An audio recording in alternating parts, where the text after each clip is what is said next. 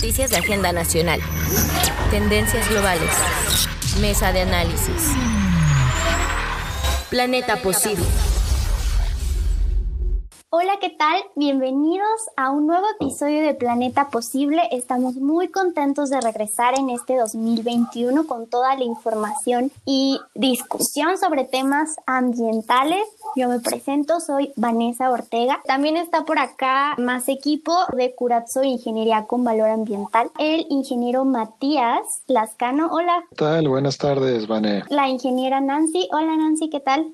Hola, Vane. Hola, Matías. Muy bien, gracias. Feliz de estar con ustedes de nuevo. Y el maestro Cataño también está por acá. ¿Cómo están? Buenas tardes, Vane. Sí, todavía estamos aquí a pesar de los retos de la pandemia y sobre todo ahora viendo en perspectiva también la mayor amenaza que representa el cambio climático y de la cual vamos a estar hablando en estos días aquí. Así que adelante, ingeniera Vanessa. Efectivamente, el día de hoy traemos preparado un tema para analizar y, dialogar muy, muy interesante. Sabemos que el 28 de enero fue el Día Mundial por la reducción de emisiones de dióxido de carbono, de gases de efecto invernadero. Pero para entrar un poquito en contexto, vamos a recordar qué es lo que han estado haciendo algunos países para hacer frente a esta crisis climática. Por ejemplo, la Unión Europea ha establecido el Pacto Verde Europeo. Este plan como tal no tiene eh, un carácter vinculante, pero sí tiene mucho valor político. Este incluye 50 acciones para la lucha contra el cambio climático y está bien, bien interesante porque la meta de los europeos es convertir a este continente en el primero neutro en emisiones para mediados de siglo, para 2050. Este es un paso bastante importante para vertebrar el acuerdo verde de la ley climática europea. Y justamente serán necesarios 260 mil millones de euros de inversión anual para poder eh, llevarlo a la realidad. En ese mismo contexto, por ejemplo, en España, también se ha declarado la emergencia climática y ambiental. En total, los españoles tienen 30 líneas de acción prioritarias y la idea es garantizar que se alcancen las emisiones netas. Lo que les decía, esto significa compensar lo que se emite con lo que se absorbe en sus sumideros de carbono también para el año 2050. Ellos lo que están eh, digamos, implementando, pues es un sistema eléctrico 100% renovable, un parque de vehículos que no emitan emisiones de GI, un sistema agrario neutro en emisiones y un sistema fiscal que lleve a la descarbonización. Por su parte, Alemania, quien es el sexto del mundo que más contribuye al cambio climático, también está implementando un plan con 70 medidas cuyo objetivo es reducir el 55% de las emisiones de GI para el año 2030. Su presupuesto es de 54 mil millones de euros para gastar hasta 2023. Ahora, sabemos que los europeos le están haciendo frente a esta crisis, pero es muy importante conocer qué es lo que está pasando en México, que es justamente de lo que vamos a hablar durante este podcast, y cómo es que las negociaciones internacionales pueden ser tan importantes para sensibilizar a, a los países y a todos los actores involucrados. Muy bien, Vane, pues qué importante tema el poder decir cómo están avanzando los países en sus compromisos de reducción de emisiones, sobre todo ahora en estos días que regresó Estados Unidos al Acuerdo de París y que el gobierno nuevo de Joe Biden ha vuelto a tomar la agenda de mitigación. Y la pregunta que resalta desde México es, entonces, ¿México cuándo podrá declarar este compromiso de neutralidad? Porque vemos que los diferentes países y continentes, incluso como nos explicabas, en el continente europeo eh, van a alcanzar esta neutralidad para el año 2050. Incluso Francia, que acto recientemente con el proyecto de ley de energía y clima, también está comprometiéndose a esta neutralidad para el año 2050 en, en, un país que tiene un componente importante de generación de energía nuclear e incluso en una perspectiva europea donde hay muchos aspectos de valoración del riesgo que están inmersos, ¿no? Porque eh, si bien eh, las fuentes de energía como la energía nuclear son neutras en carbono, tienen otros aspectos para lo cual los países muchas veces van definiendo conjuntamente su política energética con su política climática. Así que espero que en muchos lugares del mundo hayan podido celebrar este día de la reducción de emisiones de gases de efecto invernadero. Vamos a entrar al tema. Exactamente, y yo creo que más que celebrar, ponernos las pilas, ¿no? En, más que, que celebrar algo que tal vez todavía no se ve tan materializado, pero exactamente, antes de entrar en materia, vamos a conocer un poquito más sobre esta celebración. Planeta Posible. Está conmigo la ingeniera Nancy Barrera del equipo de Curazzo y justamente nos va a platicar un poquito más sobre el Día Mundial por la Reducción de las Emisiones del CO2 que fue el 28 de enero. Hola Nancy, adelante. Hola Vane, como bien comentas, este día se celebró el 28 de enero. Entre muchas iniciativas planteadas para mitigar y poder adaptarnos a los efectos del cambio climático, las Naciones Unidas proponen este día para desarrollar jornadas de educación ambiental, ejercicios forestación, conferencias y diversas actividades. En este caso, algunas de las medidas que se pueden implementar a pro de este día pues son algunas de las acciones siguientes que pueden llegar a ser sostenibles, entre las cuales se establecen el uso de transporte, es decir, evitar el utilizar el transporte masivo para y poder desplazarnos en bicicleta o a pie cuando sea posible, adoptar hábitos de las tres R's, es decir, reducir, reciclar y reutilizar para evitar el consumo irracional de plásticos de un solo uso. Y finalmente, cuidar y conservar los sumideros de carbono. Bueno, ¿qué es esto? Son los bosques, mares y océanos eh, para que nosotros podamos reducir CO2 que retienen estos al emitirse a la atmósfera. Muchas gracias, ingeniera Nancy. Y bueno, ¿qué es el cambio climático? De acuerdo con la Ley General de Cambio Climático, que es eh, pues la ley mexicana que nos dictamina exactamente cuál es la jurisdicción de, de, lo que tiene que hacer cada uno de los actores involucrados, hace referencia a la variación del clima atribuido directa o indirectamente a la actividad humana y esta altera la composición de la atmósfera global sumándose así a la variabilidad natural del clima observada durante periodos comparables. ¿Esto qué quiere decir? Eh, gracias a las actividades antropogénicas de los seres humanos, nosotros cambiamos la composición de la atmósfera y esto a su vez cambia eh, la variabilidad climática que hemos observado desde hace tiempo. Como tal, México se ha sumado a los esfuerzos internacionales que se han hecho desde los años, las décadas recientes, a través de sus contribuciones nacionalmente determinadas. Ahora, existen dos componentes para el cambio climático, la adaptación y la mitigación. La adaptación se refiere a aquellas acciones que nos ayudan a prepararnos un poco mejor para los cambios que está sufriendo el clima, como los huracanes, las sequías, etc. Y lo que nos concierne en este podcast, pues es justamente el otro componente, la mitigación. La mitigación se refiere a todas aquellas actividades que nosotros desarrollamos, proyectos que implementamos para reducir las emisiones de gases de efecto invernadero. En este caso, eh, México ha firmado, ha, ratificado sus contribuciones nacionalmente determinadas, que justamente buscan sumarse a estos esfuerzos de no aumentar la temperatura del planeta por medio de los dos, eh, por encima, perdón, de los dos grados centígrados. Ahora, en 2020 ha habido una actualización de esta ambición que nos va a explicar también la ingeniera Nancy Barrera. Se realizó una actualización para el 2020 esta actualización destaca pues ciertas sinergias entre los componentes de adaptación y mitigación en temas prioritarios para nuestro país, como es la conservación, restauración y el manejo sostenible de ciertos ecosistemas. En el caso de materia de mitigación para gases y compuestos de efecto invernadero, pues México referente tiene para reducir el 22% de gases GI y el 51% para carbono negro. Esta reducción se plantea no solo en la atención a temas sectoriales, sino también multisectoriales, como es la aplicación de soluciones climáticas basadas en la naturaleza, el carbono azul y protección a mares así como las costas. En el caso de la estrategia nacional, pues también se tiene el tema de economía circular y el uso eficiente de la energía, el sistema de comercio de emisiones de financiamiento climático, educación ambiental y el desarrollo de ciertas capacidades de acuerdo al monitoreo, reporte y verificación de estas emisiones. En este caso, como un escenario tendencial proyectado al 2030, sin alguna intervención política de mitigación, se cuantificó en 991 millones de toneladas de CO2 equivalente como un punto de referencia.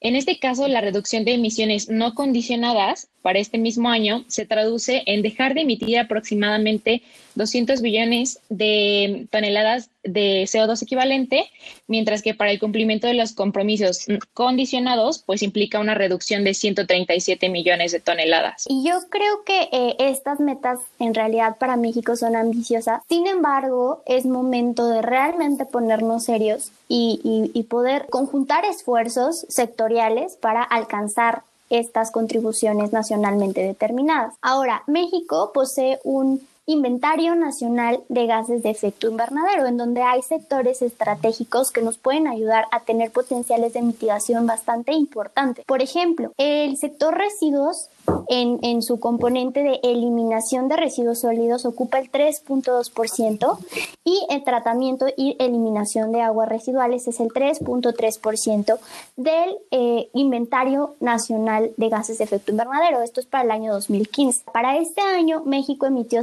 683 millones de toneladas de dióxido de carbono equivalente, lo cual, bueno, sabemos que son eh, cantidades muy, muy grandes y que existen áreas de oportunidad muy, muy interesantes. Por ejemplo, en 2015, Jalisco empezó a trabajar en su ley eh, para la acción climática ante el cambio climático y además este año fue declarado en esta misma entidad el año de la acción ante el cambio climático en Jalisco, cuyo objetivo pues es concientizar a las sociedades de gobierno y viceversa respecto a la realidad del cambio climático.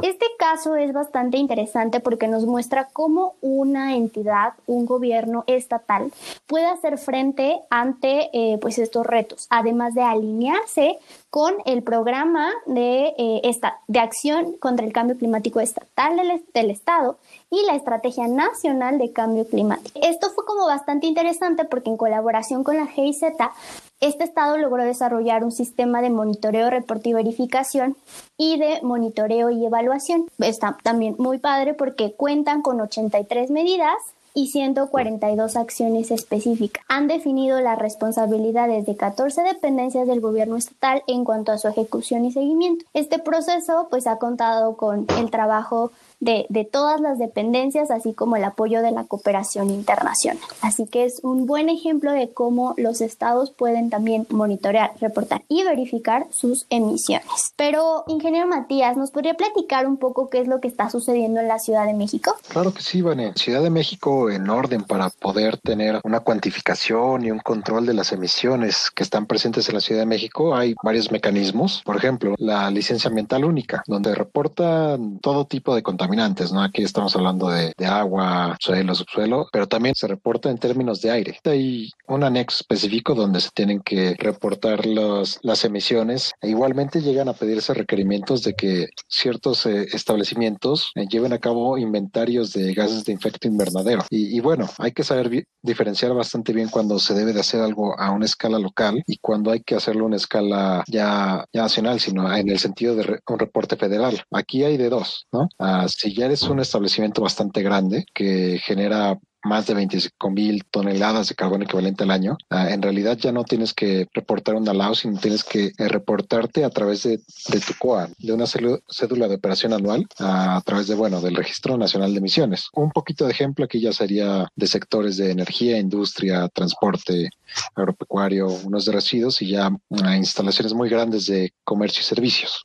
Bueno, este es uno de los recursos con los cuales la, Ciudad de México, mediante los compromisos establecidos a nivel internacional, ya a nivel local, la Ciudad de México está abordando esta problemática, el tener un, registro constante tanto de los grandes como pequeños eh, generadores de, emisiones, pues permite llevar a cabo medidas para, para mitigar y reducir dichas emisiones. Así es como se está encaminando a la política climática la Ciudad de México. Súper interesante, ingeniero Matías, porque aparte este registro local, ¿no? A través de la, de la LAU, también nos permite, como, como dices, ¿no? Tener esta doble jurisdicción y saber o tener una estimación de cuáles son las aportaciones de gases de efecto invernadero de los sectores industriales principalmente. Y eso pues nos permite también aportar al inventario nacional de gases de efecto invernadero. Entonces creo que está bastante interesante la manera en la que eh, se, se reporta tanto a nivel local como a nivel federal.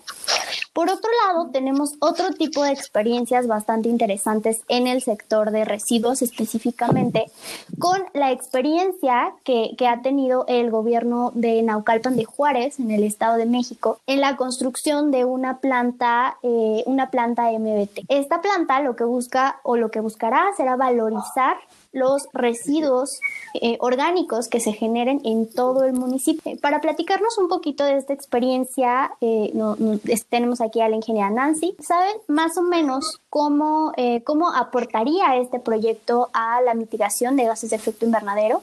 Mira, como bien comentas, de acuerdo a la información proporcionada por Naucalpan, el construir la planta de tratamiento mecánico biológico nos ayudaría a desviar entre 109 mil 500 y 146 mil toneladas de residuos orgánicos que se encuentran en rectarios, esto por un año. Esta desviación nos reduce de entre 58 a 77 mil toneladas de emisiones de CO2 equivalente con un ahorro acumulativo de 1.16 a 1.54 millones de toneladas durante la vida útil que se espera para dicho proyecto que es de 20. Esta reducción, pues obviamente calculada, deriva principalmente la reducción de emisiones de metano, obviamente y esta desviación de los residuos orgánicos que son pues dispuestos a sitios de disposición final, ¿no? Este es el responsable obviamente del 93% del total de la reducción de las emisiones.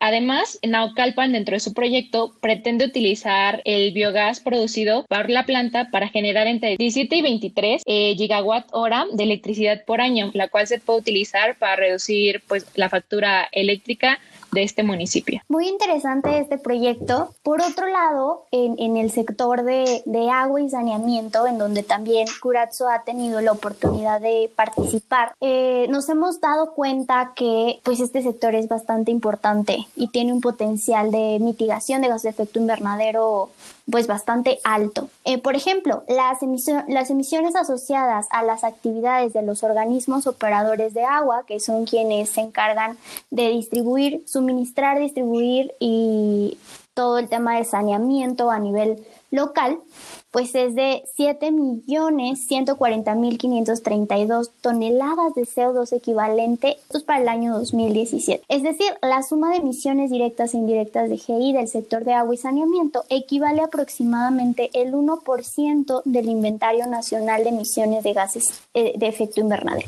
lo cual, como les decía, representa un área relevante para proyectos de mitigación que buscan reducir eh, tanto las emisiones directas como indirectas del sector. Eh, de acuerdo con algunas lecciones aprendidas del proyecto piloto del programa BACLIM llevado a cabo eh, por la GIZ en Guanajuato, el hecho de incrementar la cobertura de captación y tratamiento de aguas residuales mediante la construcción de colectores en conjunto con la implementación de medidas de eficiencia energética representan un impacto inmediato para que el organismo operador reduzca el 40% de sus emisiones de GEI, lo cual se traduce en 2.500 toneladas de CO2 al año. Utilizando este caso de estudio que ya está documentado eh, y si este porcentaje puede alcanzarse a nivel nacional con el uso de tecnología para la mitigación en el sector, implicaría una mitigación de hasta 2.237.774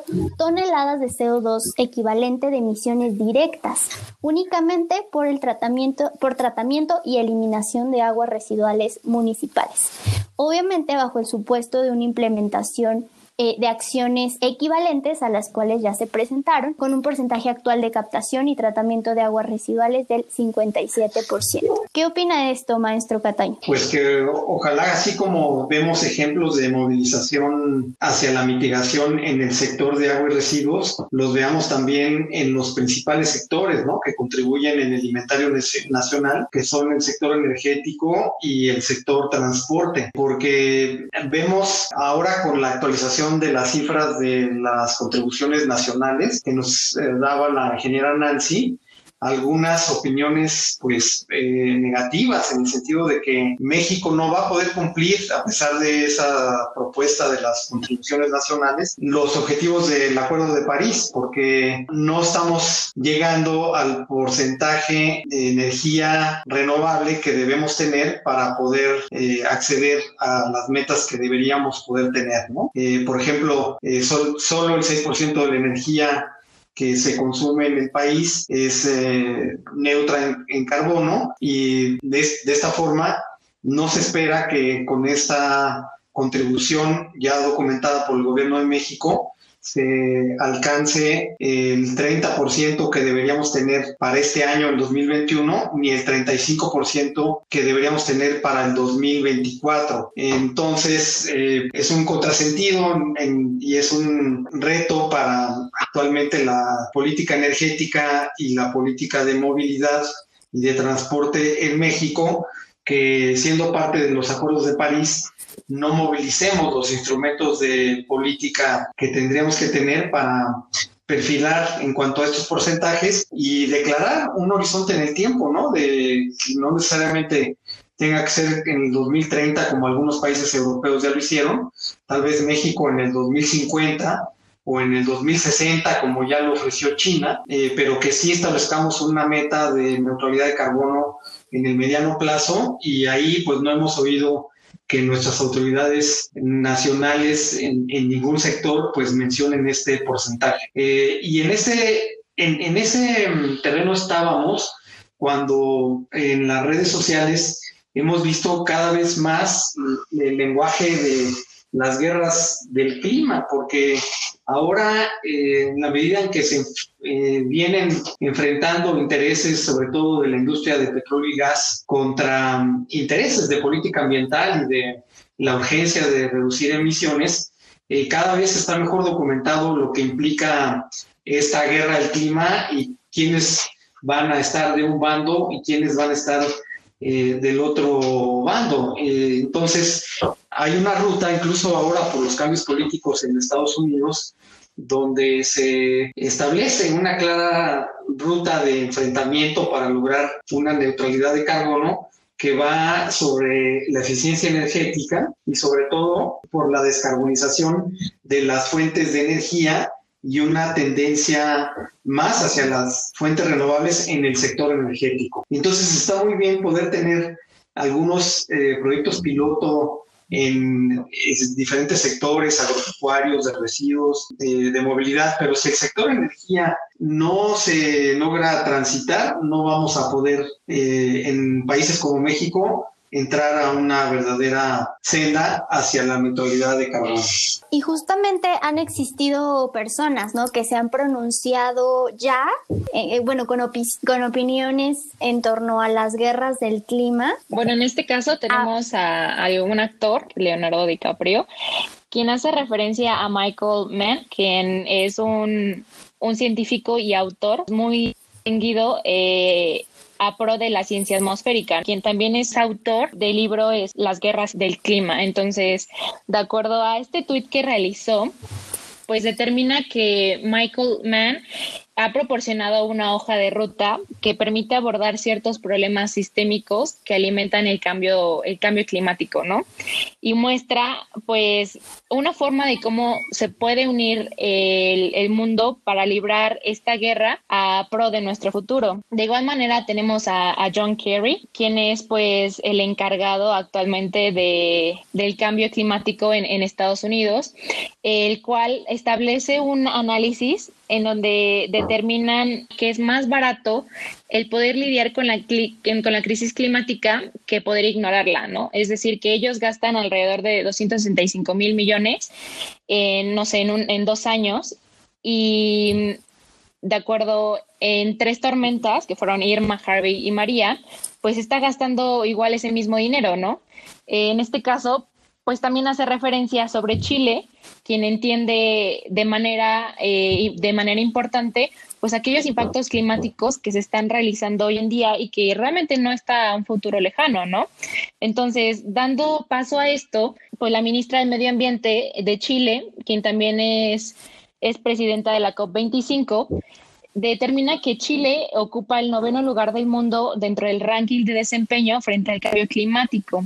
Y de acuerdo a, una, a un tuit del PNUD, donde realizaron una encuesta este, en 1.5 millones de personas en diferentes países, entre ellos 50, eh, estableció que el 64% de las personas en todo el mundo pues sí ha declarado al cambio climático como una emergencia que se debe tomar eh, ya, ¿no? O sea, ya es una llamada de atención a todos. Oye, pues ahí ojalá que la gente podamos ir tomando posición frente al ranking que cada uno de nuestros países va ocupando, ¿no? Eh, porque sí destaca el liderazgo de Chile a nivel de Latinoamérica, que es el único que se encuentra entre los primeros 10 eh, países del mundo respecto a desempeño, cuando tenemos otros países como México y Argentina que están incluso en el, ranking de países con bajo desempeño, que eh, para países de desarrollo medio como lo son eh, Argentina, México, Uruguay, Brasil, pues deberíamos estar cercanos y no, para nada. Estamos este,